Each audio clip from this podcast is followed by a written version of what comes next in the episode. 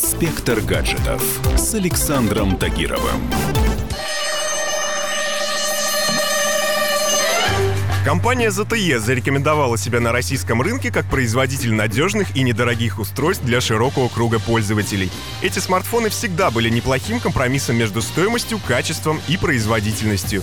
В течение дня можно было вполне комфортно решать текущие задачи, нащелкать хороших фоток во время прогулки, а в перерывах еще и в игрушки поиграть. А главное, покупка такого гаджета не требовала космических сумм на счету. Броня не пробита.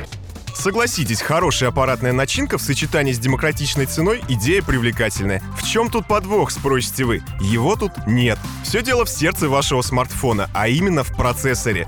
В то время как одни производители продолжают использовать именитые и недешевые процессоры Snapdragon, другие переходят на достойные, но более доступные альтернативы. Отличный пример — новая модель компании ZTE ZTE Blade V10. Это один из первых смартфонов, доступных в России, который работает на базе нового процессора MediaTek Helio P70. Mediatek выпускает качественные процессоры, которые практически ни в чем не уступают линейке Snapdragon. ZTE Blade V10 или лезвие, как его уже успели окрестить блогеры, также может похвастаться фронтальной камерой на 32 мегапикселя, качество снимков которой оптимизирует искусственный интеллект. Задняя камера тут сдвоенная и состоит из двух модулей на 16 и 5 мегапикселей. Полюбившийся эффект глубины здесь тоже присутствует, так что ваши соцсети вполне смогут дополниться крутыми снимками. Дизайн смартфона тоже на высоте. Здесь присутствуют практически все основные тенденции на рынке.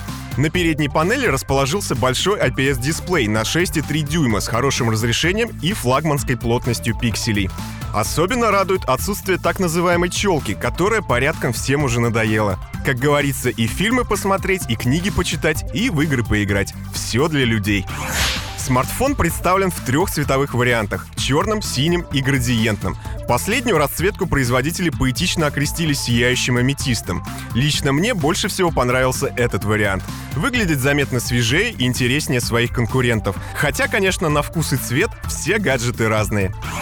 У десятого лезвия есть и младшая сестричка — ZTE Blade V10 Vita. Это почти аналогичный девайс, но по еще более доступной цене. Чуть поменьше экран, чуть поменьше разрешение и камера немного попроще. В остальном разницу заметить трудно. Ах да, чуть не забыл. Все семейство Blade V10, кроме самой простой комплектации, может похвастаться модулем NFC. Смело оставляйте бумажник дома, вам он больше не понадобится. Все же оплата телефоном в одно касание — вещь куда более удобная.